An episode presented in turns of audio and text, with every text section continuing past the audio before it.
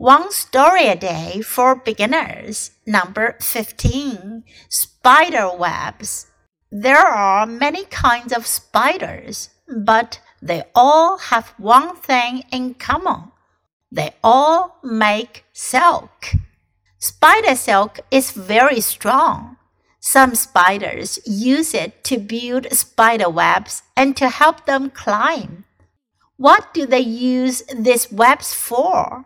to catch other insects. Spiders catch insects in their silky webs. That's the way they get their food.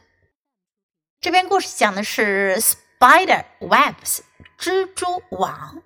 There are many kinds of spiders, many kinds of 很多种类的，有很多种类的蜘蛛，but they all have one thing in common. 但是呢，他们有一样事情呢是共同的，in common，共同的。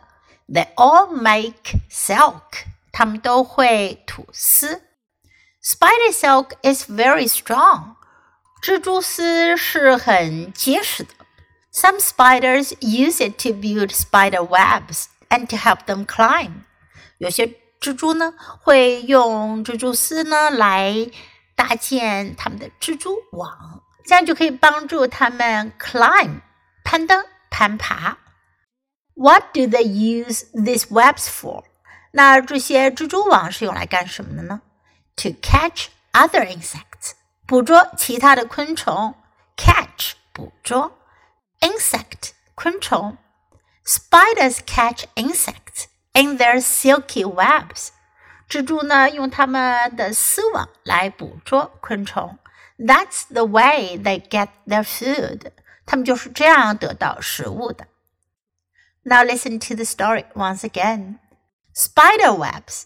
There are many kinds of spiders, but they all have one thing in common. They all make silk. Spider silk is very strong. Some spiders use it to build spider webs and to help them climb. What do they use these webs for? To catch other insects. Spiders catch insects in their silky webs. That's the way they get their food.